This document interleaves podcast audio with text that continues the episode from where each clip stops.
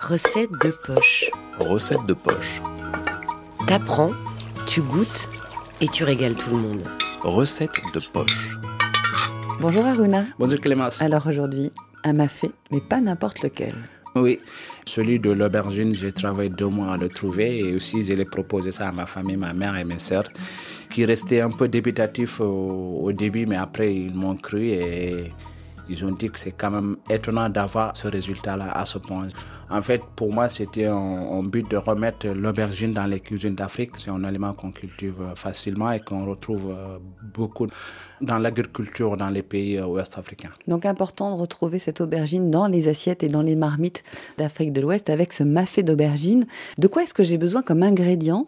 Je crois qu'il y a une astuce importante. L'ingrédient essentiel, c'est le gombo parce que déjà ça nous permet de lier la sauce et de ne pas mettre trop de beurre de cacahuète. On sait quand même, même si c'est un très bon plat, ça reste du gras.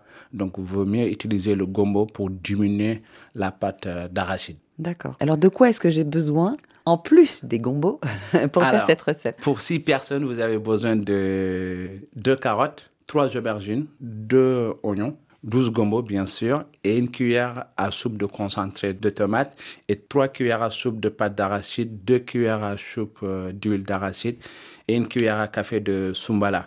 Et si vous avez l'huile villageoise, c'est une huile euh, de Guinée, vous pouvez éventuellement rajouter dans la recette.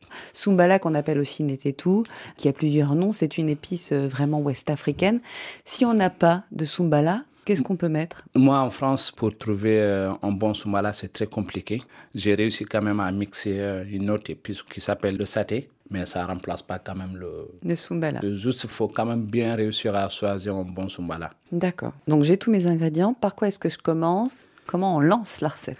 Vous commencez à émasser les oignons, les aubergines, vous les coupez en gros cubes. Vous faites revenir euh, les aubergines juste saisies pas cuit, mais juste revenir un petit peu. Vous les enlevez, vous réservez euh, à côté au frais.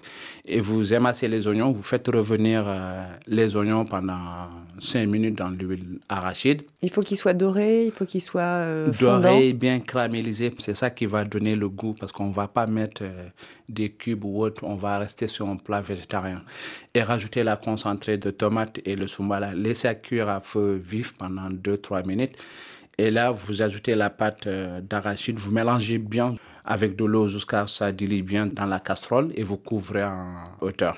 Vous salez poivrer, laissez cuire pendant 30 minutes à feu moyen. Et à côté, mixez le gombo et l'huile de Guinée si vous en avez. Et vous le mixez euh, bien lisse. Vous rajoutez dans la préparation et là, vous baissez le feu à feu doux. Et en dernière minute, vous mettez les aubergines, vous laissez cuire pendant 15 minutes. En fait, le but, c'est de retrouver ce bœuf fondant qu'on trouve euh, dans le mafé. Cette sensation comme s'il y avait du bœuf, mais c'est un trompe-l'œil en fait, c'est une aubergine.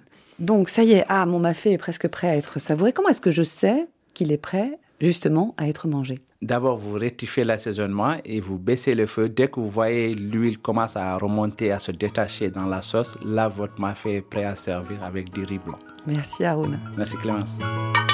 T'apprends, tu goûtes et tu régales tout le monde. Recette de poche. Recette de poche est un podcast original de recettes faciles réalisées avec des produits locaux africains.